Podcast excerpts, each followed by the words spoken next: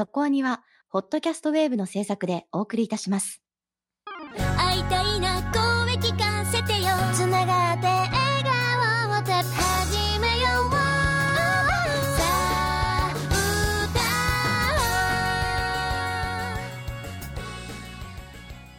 ディープじゃなくそこそこアニメを語るラジオそこアニ。そこはに先週お休みをいただきました。ありがとうございますもうゴールデンウィークですよそうですね。早い。早いもうもう5月か。5月ね来週からもう5月ということで前回の特集でも告知しましたがゴールデンウィーク来週の特集ははい、えー来週は名探偵コナン黒金のサブマリンを特集いたします。サブマリン？これで？さあいやだってやっぱりね魚影でサブマリンは読めねえんだよな。はいということでね、えー非常に面白いという評判なので名探偵コナンやっぱりねこのタイミングでやっておこうかなという感じではあります。ぜひ、えー見た方は感想見ていない方は見て感想をお待ちしております。はい。そしてですね今日の特集は？はい、今日は、えーバーディーウィング特集パート2です。はい。前回ですねパート1の特集は尾崎正幸エグゼクティブプロデューサーをお迎えして、えーインタビュー特集を行いましたけれども今回は、えー監督とアニメーションプロデューサーをお迎えしてのインタビュー特集となります。えータイミング的にもう16話までの、えーネタバレも含みますのでぜひあの尾崎さんのインタビューあたりを聞いてシーズン1から全話見ていただいて聞いてほしいと思います今日の特集はバーディーウィングゴルフガールズストーリー特集パート2です。ノックして新しい扉大丈夫やってみたら素敵でし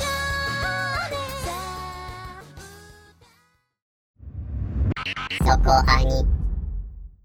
今回はバーディーウィングゴルフガールズストーリーシーズン2よりお二人のゲストをお迎えしています。まずは稲垣隆之監督、よろしくお願いいたします。はいよろしくお願いします。そしてバンダイナムコピクチャーズ関山明宏プロデューサーです。よろしくお願いいたします。はい、よろしくお願いいたします。はいということでバーディーウィング特集パート2ですよまあ実質3回目のような気もしますけど。あーまあ本編のねそこに通常特集から考えるとまあ3回目になるわけですけれどもこの収録時点でのテレビ放送の最新話が第16話大人のエゴに巻き込まれた若者たちの2代にわたる数奇な運命。長い。まあ、タイトルからね、おーっていうタイトルなわけですが、まあ、ここで、えーまあ、シーズン1から伏線となっていたたくさんのことが、一気にまあいろいろ出てきましたね明。かされましたよね。はい。今回はね、そのまあシーズン1からシーズン2にかけて振り返るようなインタビューのはずなんですけれども、16話にられたなという感じで、まあ親がどうのこうのは絶対あるんだろうなというそこはね言ってましたけど。そう髪の色もで含めてねいろいろ思いはしてたんですけれどもまあこの輪で明かされたなというところなんですけれどもこの辺りで全部この2人の関係というのは明かす予定だったんですか？そうですね。あの、このぐらいの話数で、親のネタというんですかね。明かされてみたいな感じですかね。この後のことがあるので、まあ過去はだいたいこの話数と次の話数ぐらいで生産していくみたいな形です。関係的に、まあ、大人の、まあ、エゴではあるけれどももう少しひどい言い方すると汚い話になるのかなとこうまあね大人の事情的な部分でいけばってもう思ったんですけども意外と内容的には爽やかまあ一番悪いのはおじいさんですよね。っていうところで うまくまとめたな綺麗だったなと。まあもちろんその子供たちにとってみたらいいかどうかはともかくとしてもうまくまとまったなっていう部分があのタイトルの割にはおおのそうでもないなって思って見てはいたんですけれども。最初はもっと結構ええぐかったというか、プランでは、まあいろいろあったんですまあそんなに倫理上問題ないレベルにした方がいいんじゃないのかということで。セイラさんや安室さんたちの世代は、その中ではちゃんとあのお互いのことを思いやって結果、こういう子供の育て方になりましたっていうのはすごい納得がいくんですけど、その親たちが自分の子供を優先するようになってとか、そういうしがらみができていくにあたって、今度はイブと葵の関係よりも、葵だけを守るから、このままイブと一緒にさせちゃいけないみたいな考えで、それは大人の都合で子供の関係を歪めてるよねっていう、割と父親と同じようなことをしでかしそうになってるのは、なんかすごい大人って大変なんだなっていうふうに思っちゃいますよね。まあでも結構現実ってそんな感じなのかなっていうところもありつつというか、まあゴルフに限らず多分その野球とか何でもそうだと思うんですけど、その幼少期から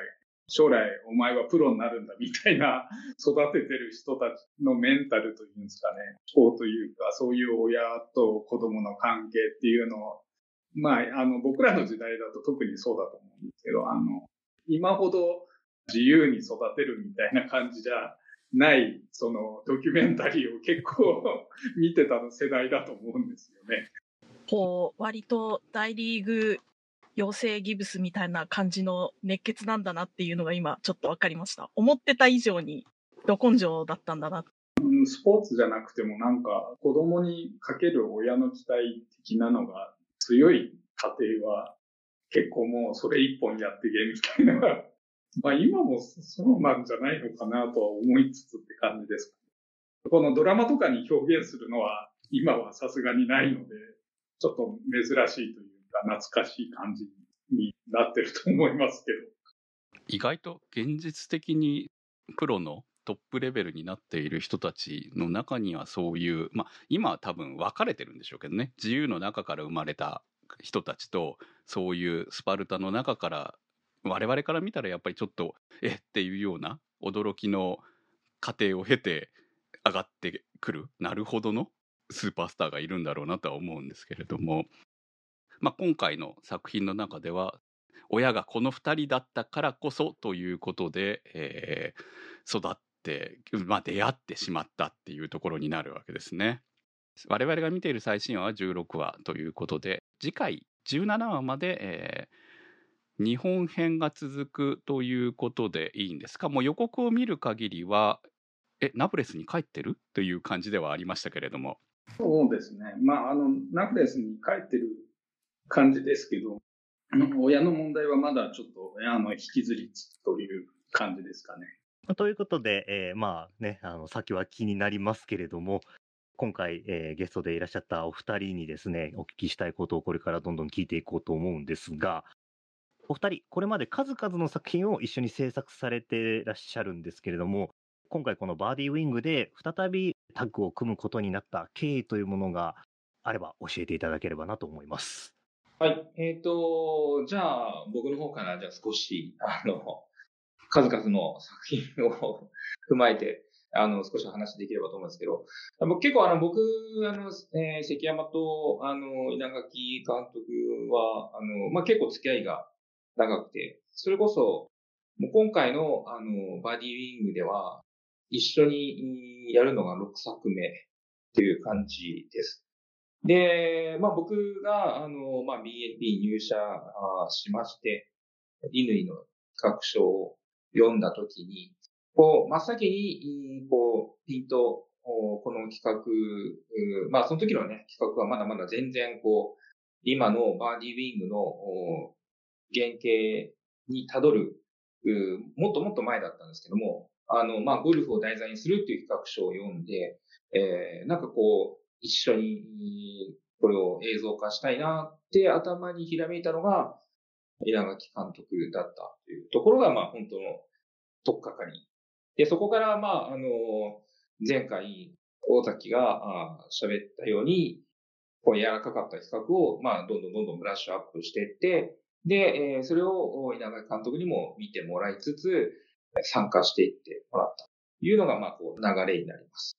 私はもう、ジュエルペットサンシャインのイメージが非常に強いので、あのカオスな作品を作った方が、この作品を作っているという話を聞いて、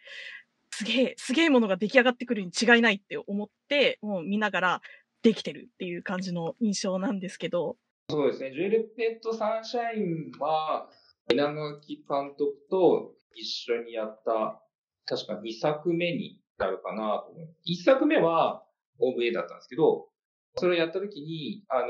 僕があの、前のこのジュエルペットサンシャインの前のシリーズも僕が担当してて、で、いざこれを、もう一回、3年目ですね。ジュエルペットの3年目を作るっていう時に、何かやっぱり、起爆剤じゃないですけども、全く違ったジョジアニメを作りたいなと思った時に、稲垣さんに声をかけたっていうのが、ジェルペットサンシャインが 生まれたきっかけです。まあそこからは、山サンリオさんの、ま、キャラクターはあるにしろ、ストーリーとかは自分たちで作って放送していくっていうことだったので、まあそこから本当に試行錯誤しながら、稲垣さんと、あとあの、まあシーズン構成の方と、こういろいろ頭悩ませ、どうやったら面白い、あの、女子向けアニメができるかな、という打ち合わせをしている中で、まあ、稲垣監督からはポンポンと、こう、無理難題な、あ アイデアがいっぱい出てきた中、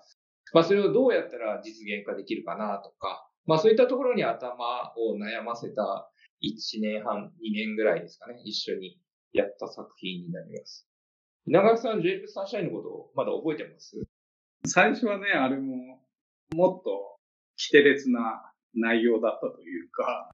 あの、突拍子もなかったんですけど、ストップがかかって、あの、内容になったというか、もう、ジュエルペットサンシャインでここまでやったんならもうちょっとやっちゃってもいいんじゃないかなっていう礎になった作品だと私は思っているので、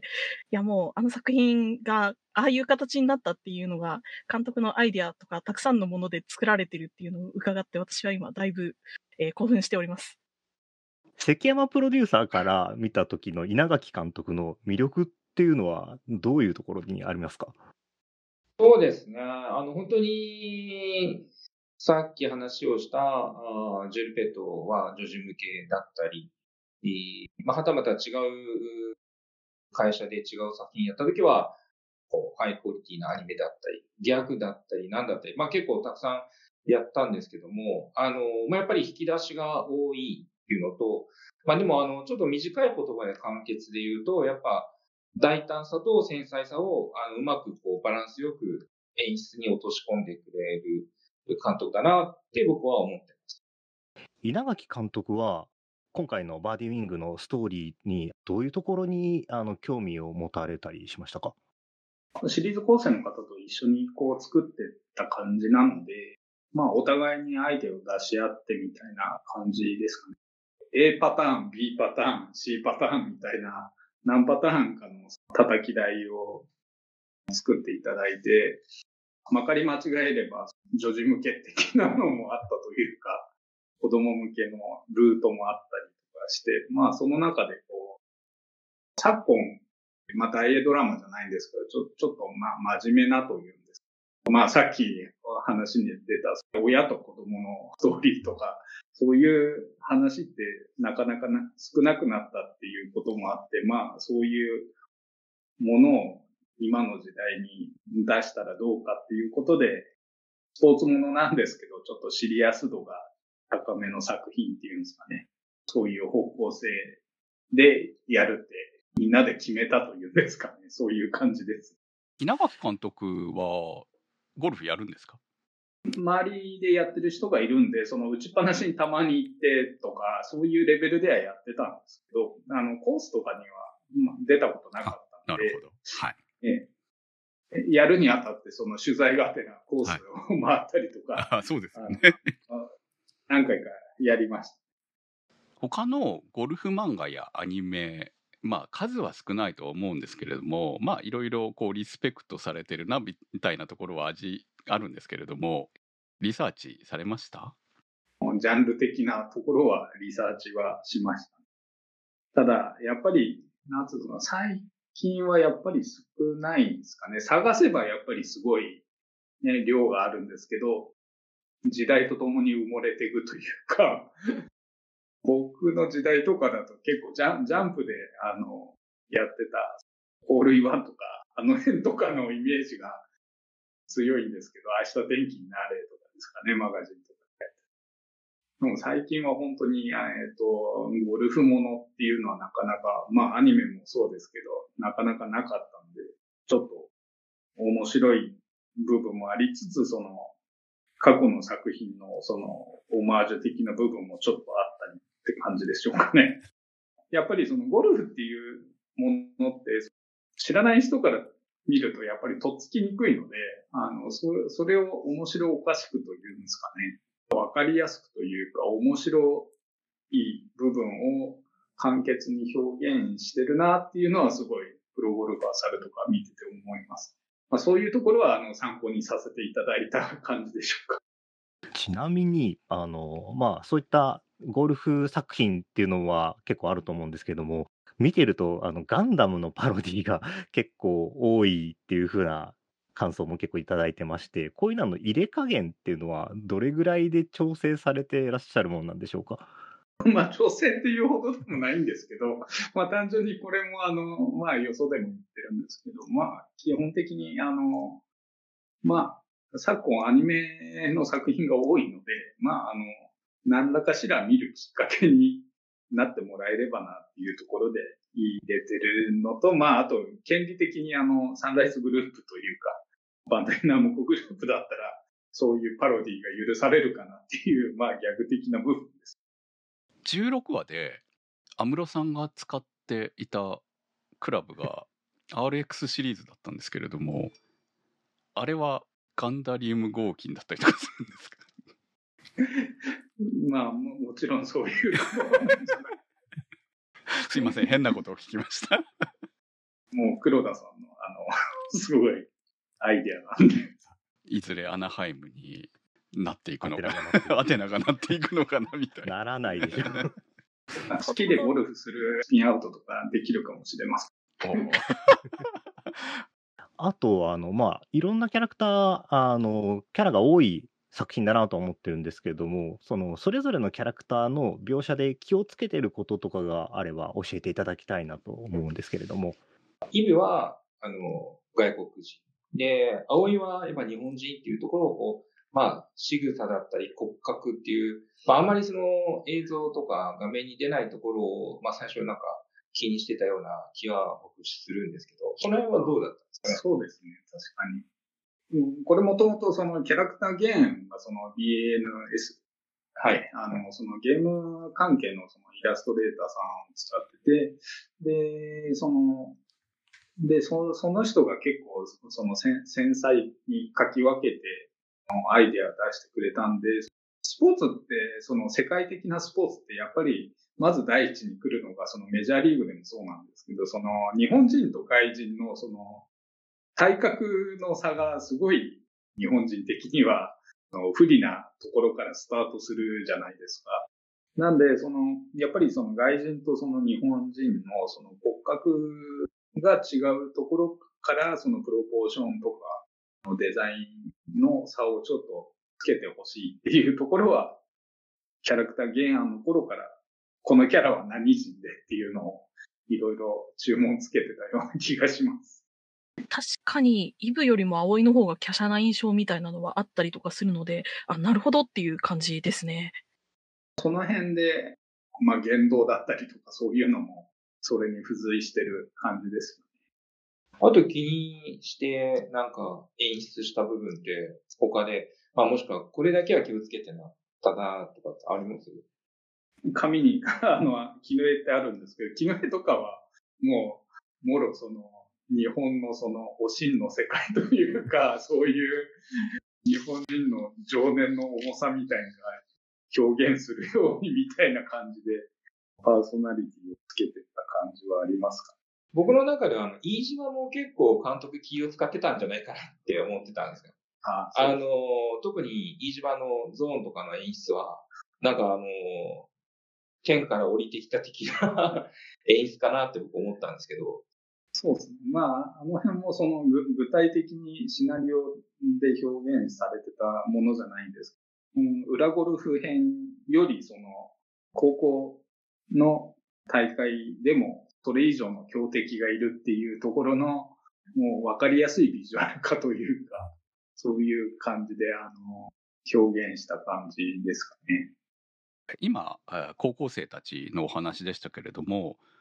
大人が今メインの話がちょうど来ているタイミングでもあるので、大人の描写に関しては意識したっていうところはありますか？親の世代も結局、まあ今のイブとか葵とかと同じ年齢の頃があったっていう時代をまたいだ感じっていうのをすごい見てる人に意識してもらいたかったので、みんなのその親の世代も青春時代がちゃんとあってみたいな、そういうところを見てる人が実感してくれるといいなとか思って、その辺がちょっと気をつけてた感じですかね。あの話の内容はドロドロしてるんですけど、キャラクター的にはそういうところをちょっと意識してた感じですかでも、あの、やっぱ、剛造はぶれなかったですよね。若い剛造も、今の剛造も、ね。本当はだから、あの、おじいちゃんの世代ぐらいまで本当は深掘りしたいかったんですけど、さすがにそこまで尺はなかったというか、の親の世代も本当はその、ベルセルクの黄金時代編じゃないんですけど、まあ、一年シリーズとかだったらもうちょっと長く、縦とかもちゃんと活躍させたいなとかって思ってたりした感じです。いや、まあ、今の時代、1年シリーズはなかなか難しいでしょうけど、ぜひ1年シリーズで見たかったなっていう部分ではありますよね、この。そうですね、ドラマめっちゃありそうですもんね。うん決してね、その、この3人、うん、まあ3人というか4人の関係、大人だ、大人、うん、お互いを思い合ったからっていうところなんですよね。結果的に子供たちがどう思うかは別として、その結果が、この、こういう風な結末につながっているっていうところが、この後のキャラの魅力につながっていくんじゃないのかなとは思います。はい。さて今回バーディーウィングファンの皆様に事前に感想及び質問を募集しました。そちらを紹介していきたいと思います。大宮ランナーズハイさんからのコメントです第1話を見て思わずプロゴルファー猿やとがっつり心をつかまれました賭けゴルフから女子高ゴルフ部へ舞台を移すなどぶっ飛んだストーリー展開ですがゴルフシーンにこだわりと本気を感じ毎話の放送が楽しみです。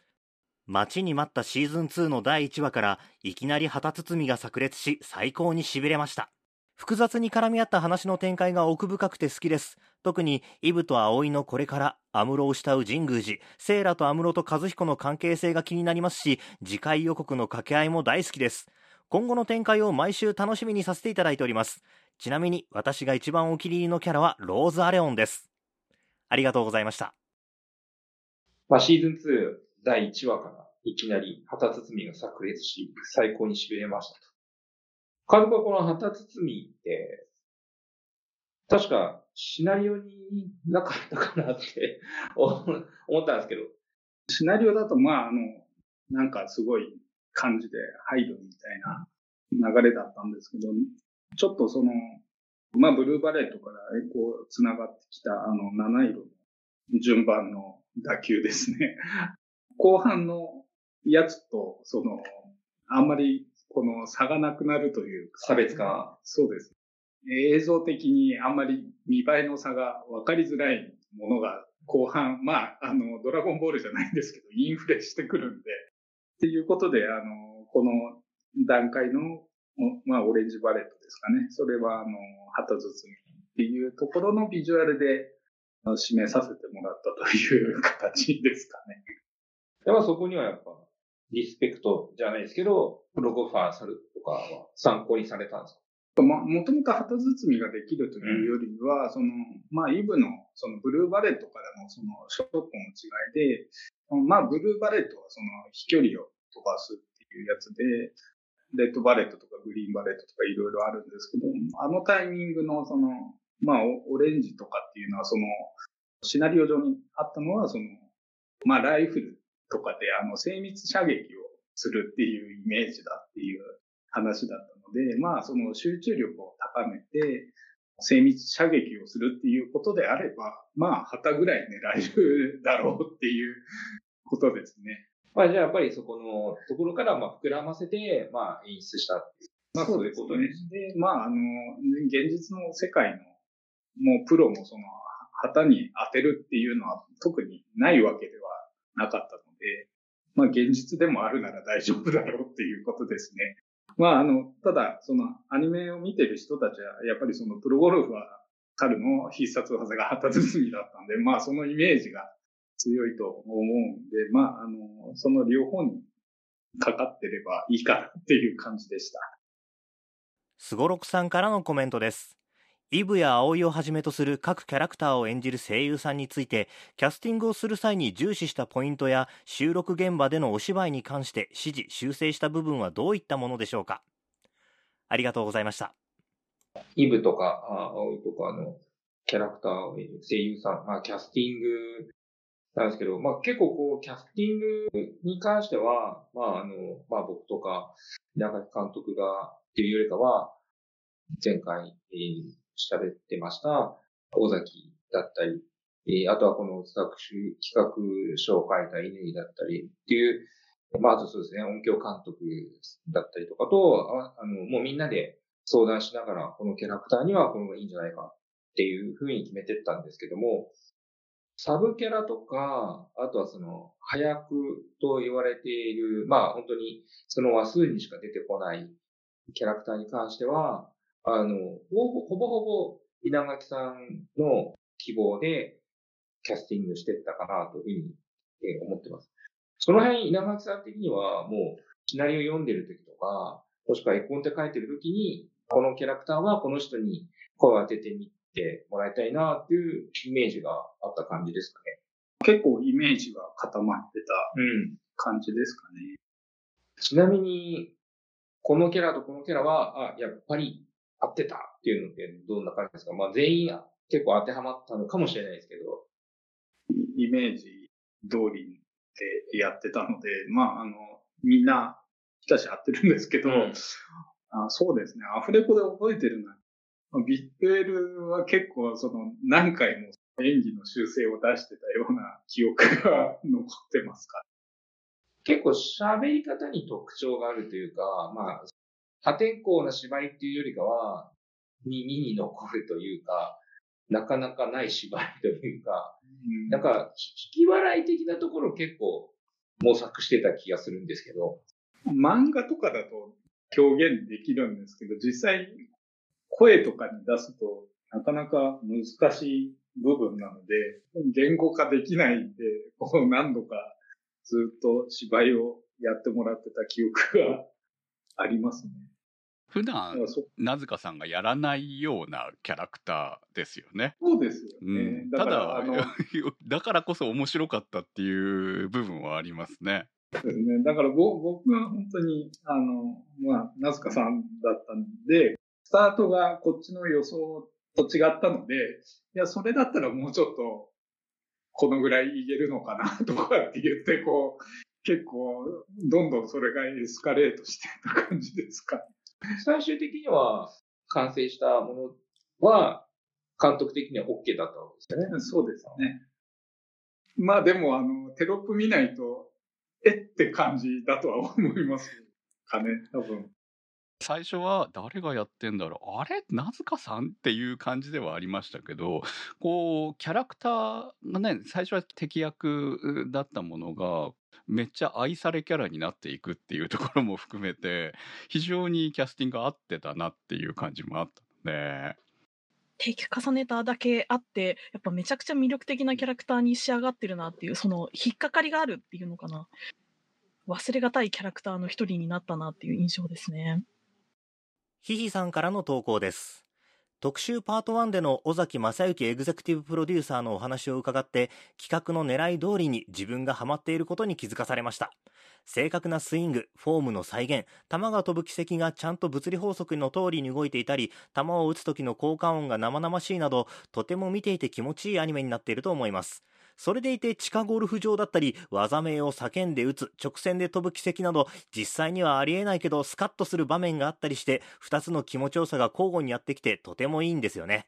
こういった虚と実を織り交ぜるときは、その合わせ具合が大事かと思うのですが、実際の作業では、バンダイナムコピクチャーズらしいフィクションとリアルなゴルフ描写の組み立てはどのように決まっていったのでしょうか。ワイワイガヤガヤと決められたのか、監督がこうと決めてその通りに作り上げていったのかなど、作品を作り始める段階での苦労や工夫した点などがあればお聞きしたいです。ありがとうございました。まあ、シーズン1で一番ビビったのは地下ゴルフ場ですよね。CG にお金かかってんなっていうところが見てて驚きだったんですけど。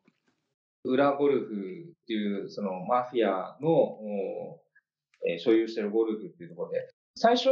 多分あのアイデアが出たのって、えー、黒田さんの脚本かと思っ、思っあの、覚えてるんですけど、そう、脚本ですよね、監督ね、あれね。です。あれをだから、僕も読んだ時に面白いなと思ったんですけど、これどうやって映像化しようかっていうところは そう悩悩みました。僕はあれ、脚本読んで、あの、イメージはパッと思いつきました、あれ。さっきのガンダム理論になっちゃうんですけど、まあ、あの、そういうのが得意な、あの、原画さんとかがいるのかなっていう安易な考えでやってたんですけど、まあ、あの、あの、コンセプトデザインとかをやってくれた人が、あの、レール方式を出してくれて、結構見栄えがするもんになったんじゃないかなと思ってて、まあ、最初は、じゅ絨毯みたいなものが、下からこう、突き上げたり、引っ込んでたりして、コースが変わるみたいなのを想像してたんですけど、まあ、それだとちょっとビジュアル的に、まあ、あんまり見栄えが良くないというか、変形しても、そんなに面白くないなっていうことで、そのコンセプトデザインの方が、あの、まあ、その列車みたいなのにつけて、こう、網だくじじゃないんですけど、レールごとに組み合わさってっていう感じで、まあ、そのテトリスっぽいやつを考えてくれて、まあ、それだったら、その、まあ、見応えがあるんじゃないかということで、そういうことで詰めてった結果でしょうかね。一緒にずっとメインスタッフの一人でやっていただいた、あの、三沢慎さんっていう方がいて、まあ、あの、僕もそうですし、宮川監督とも付き合いが長かったんですけども、その三沢さんが実は、昔アニメでやってた、こう、明日天気なーれの、まあ、監督ではなく演出、絵コンテとかをされてて、で、その時に、ゴルフのアニメって何が大変だよっていうのをいろいろアドバイスいただいたりとか、まあ、そこに、に対して、こう、フィクションとこうリアルなゴルフの描写の違いだったりとか、映像化するときの大変さだったりとか、明日天気なれの時と今ではやっぱりそのアニメの技術は全然違うにしろ、映像化するときの大変さっていうのはなんかいろいろとあの教えていただきながら、さらにその大変なゴルフアニメをもう一回 一緒に作ってくれませんかってお願いして、メインスタッフに入っていただいたっていうのは今でも覚えてます。あの、いや、これはまだ言えないと思うんですけど、あのコースはもう出ないんですか？どうでしょう わかりました。そうですね。あと、あの、この、えっ、と、ヒヒさんからは、こう、やっぱ苦労したことは、あの、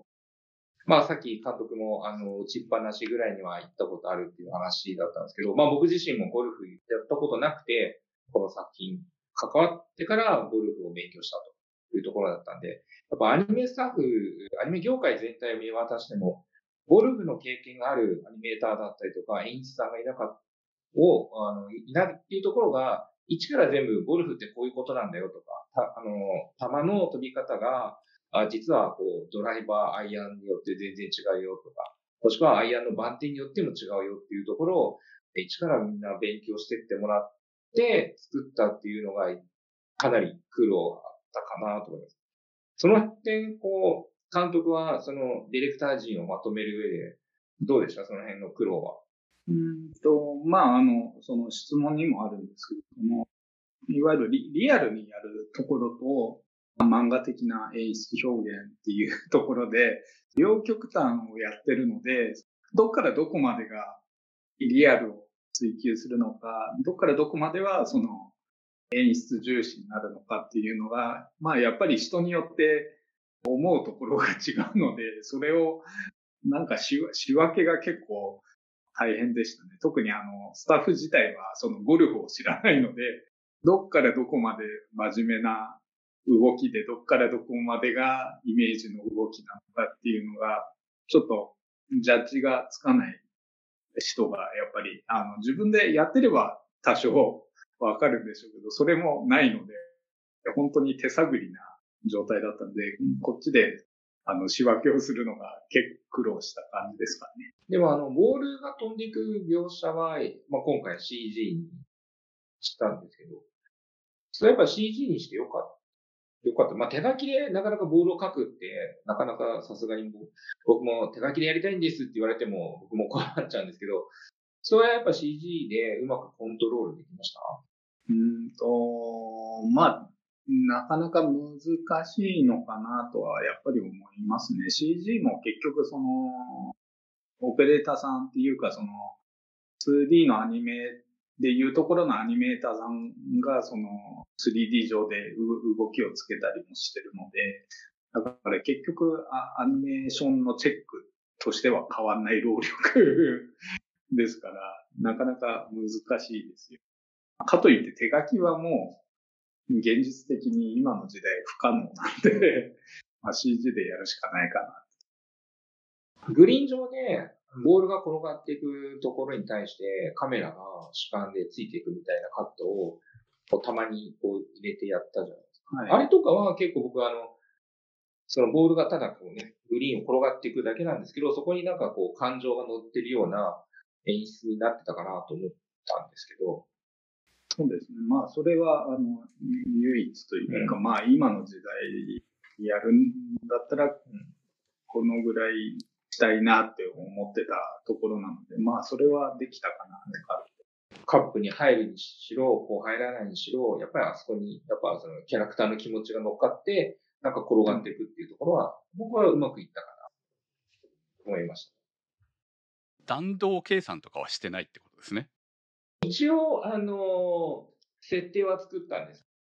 ドライバーだと、こういう、こう、個の描き方があります。で、何メートルぐらい飛びます。何ヤード飛びます。アイアンの何番だと、このくらい飛びますっていうのを、最初に設定として作ったんですけど、まあ、あの、それを、こう、すべてがね、全部そのカットの演出に当てはまることは、なかなか難しかったので、まあ、その都度、その都度、それを参考に作り直していったというか、あプラスアルファしていったっていう。何虚と実ですね。ゴルフゲームではないっていうことですもんね、結局ね。そうですね。あと、だからゴ、ゴルフゲームとか多分基本的に計算でやってる、ね、描いてるんで、そうですね。多分リリアルな時間だと思う。アニメなんで、その、尺がリアルにゴルフ中継と同じ尺を取っちゃうと、すごい退屈に試合がなっちゃうので、そのボールのスピードとかの調整も、あの、結構してますね。実際のスピードより速く。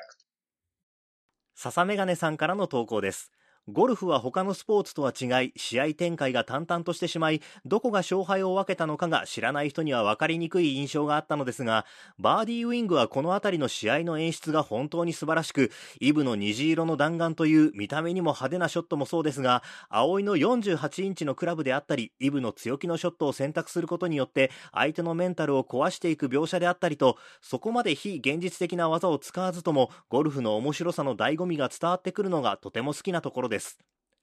そこで質問なのですが、ゴルフの選手はプレースタイルだけでなく、クラブやボールの性能であったり、天候やコースコンディション、そしてメンタルにも左右されるスポーツだと思いますが、そういった点を加味しながら、イブをはじめとした各選手のスタイルであったり、試合展開を考える上で苦労した点、もしくは参考にされたアイデアなどがございましたら、ぜひ伺いたいです。私はゴルフをプレーするのも大好きなので、最近はティーショットを打つ際に直撃のブルーバレットと心の中で叫ぶほどバーディーウィングに影響されているのですが、今後のグッズ展開ではウェア以外にもボールやマーカー、ヘッドカバーあたりのアイテムも欲しいなぁと切に願っております。ありがとうございました。えー、長いコメントをいただきましたけれども、質問をいただいておりましたね。イブをはじめとした各選手のスタイルであったり、試合展開を考える上で苦労した点、もしくは参考にされたアイデアなどがありましたら伺いたいですということです。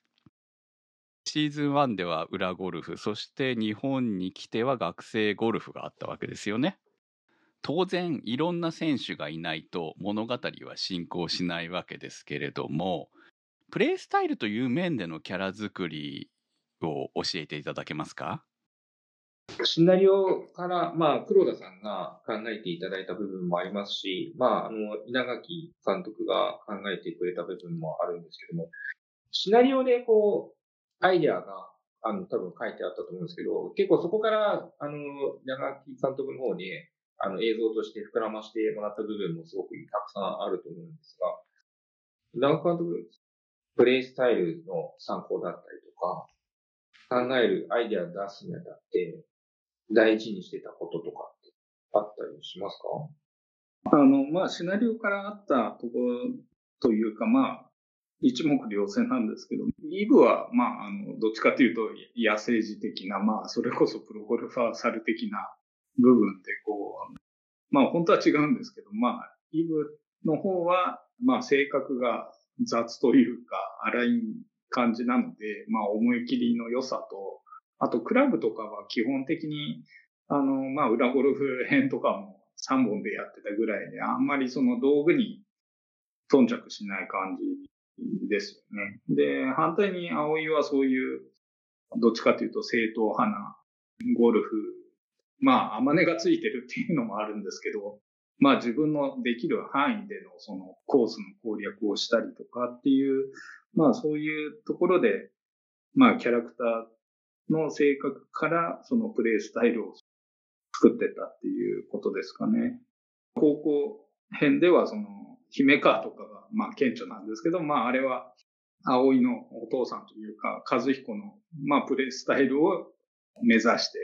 やってて、まあ一応高校のトップに立ってたっていう設定ではありますかね。まあ実際そこまでそんなにそのプレイスタイルがあの現実的に人によって差があるのかどうかっていうそのまあ参考にされたアイデアをうんぬんってあの質問があったんですけど、あの去年ですかね、たまたまそのマスターズとか見てて優勝した人がまあ中継とかを見てたんですけど、パターをするときそのボールってその矢印というんですかね、印がついてて、まあそれに合わせてあの打つ方向ってなんか決まってるらしいんですね。まあ僕も詳しい冊は知らないんですけど、まあただその優勝した人はボールの打つ向きとか全然あの関係なしに あのボールを置いてマーカーから打ってた。んで、そのアナウンサーとか解説の人が結構破天荒なんですよね、みたいなことを言ってたのとかをちょっと見てたりしたので、ああ、そういう人もやっぱりいるんだなとか思って、ただその、うまい下手というか強い強くないには、やっぱそれはあんまり関係ないというか っていうところで、そういうのをアイディアの参考とかにしてましたかね。シーズン1で結構印象的なキャラクターとしては、こう、ローズが来たと思うんですけど、ローズの、まあ、師匠と、まあ、イブの師匠って、まあ、同じ、まあ、兄弟弟子だったり部分もありますが、やっぱり、こう、イブと、こう、ローズって、シーズン1の時に試合してても、ちょっとね、違うと思うんですけど、その辺って、こう、師匠は、まあね、同じですけど、対戦してる時になんか気をつけて見せ方を変えたりとか、ローズはこうしようかなって思ったのってあります？基本的には、あの、プレイスタイルは一緒かなとは思ってて、ただ、やっぱりそのローズの方が爆弾を抱えてるので、やれる時間というんですかね、プレイする時間が短いというか、まあそういうところがネックになってるんですけど、まあ基本的には、あの、まあ師匠が同じっていうところもあって、同じ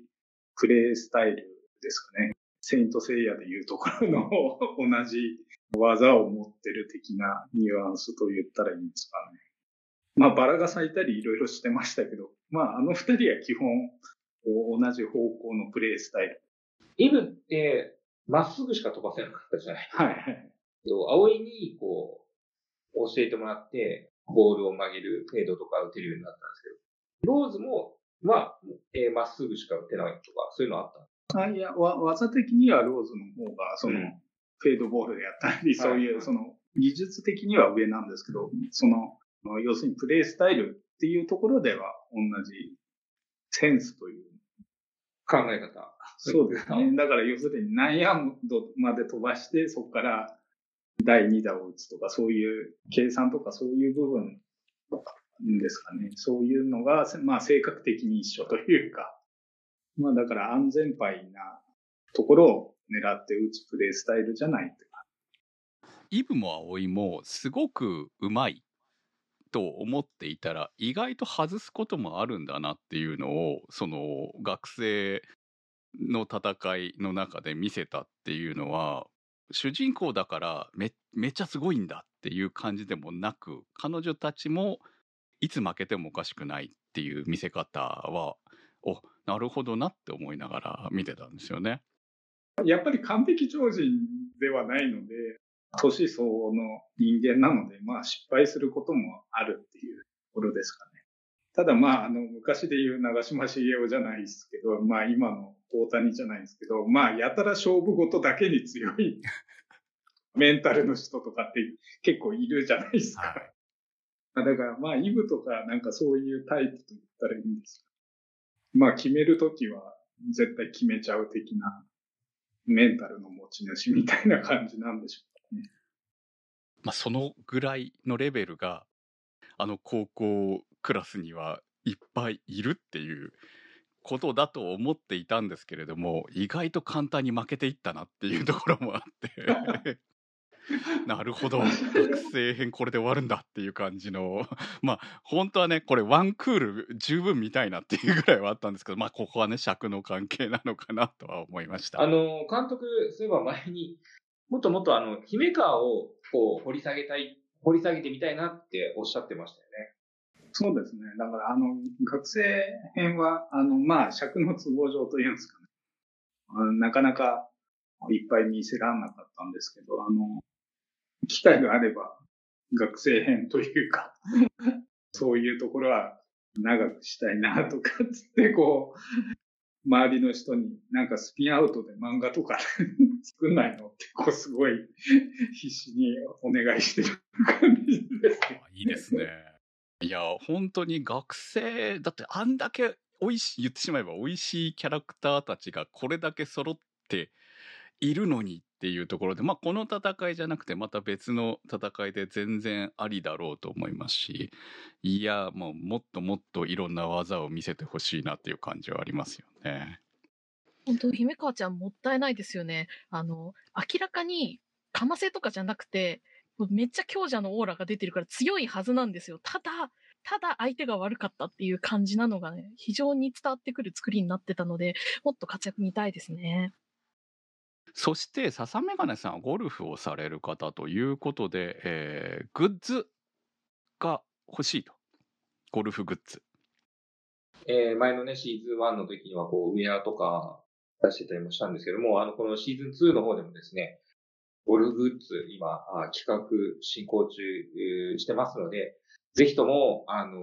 ー楽しみに待っていただけたらなと思います。クラブは出ないんですか ?RX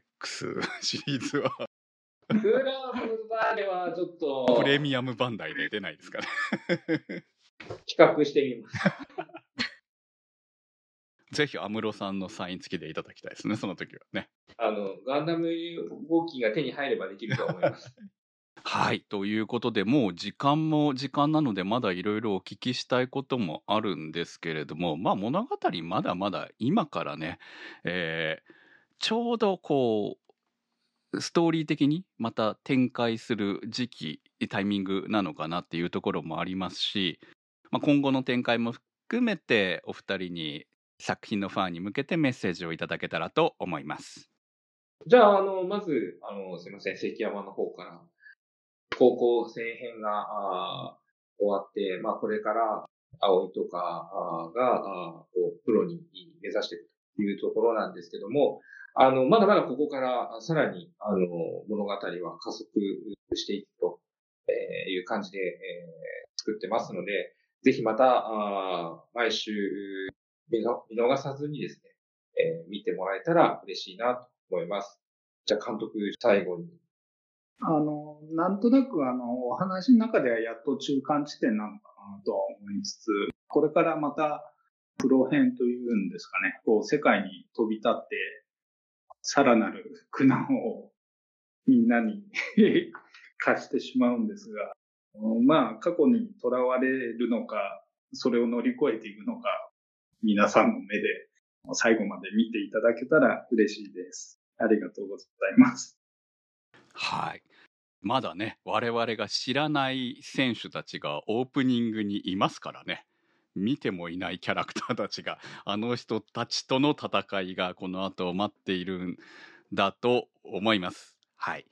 我々もバーディーウィングを応援していきたいと思います。というわけで、えー本日は稲垣隆之監督とバンダイナムコピクチャーズ関山明宏プロデューサーをお迎えいたしました。お二人ともありがとうございました。どうもありがとうございました。ありがとうございました。そこアニそこアニサポーターズ募集。そこアニの運営を応援していただくサポーター制度。そこアニサポーターズ。1週間1ヶ月のチケット制で応援していただいた方のお名前を番組内でご紹介いたします。好きな作品の特集に合わせてのスポット応援も大歓迎チケットはそこアニ公式サイトからご購入いただけます。サポーターの皆様には毎週特典音声「そこアニサイド B」をプレゼント。まだ見ぬ世界笑顔。涙。思いをすべて込めた。胸躍るストーリーね。今聞かせて。お送りしてまいりました、そこアニです。はい。いやね、今回はね、ちょっと、環境的にね、最近リモートで収録インタビュー収録してることが多いので、どうしても音的に補正ができない限界があったりと、まあ、実際に収録の段階になって音響の状況がわかるみたいな状況が多いんですよね、どうしてもね。そうですね。もううん先方もこれは、とあの初めて見るまでわからない。わからないみたいな部分があって、まあ、その分こう結構なんていうのタイミング的に自由に収録ができたりするメリットもあったりとかするので、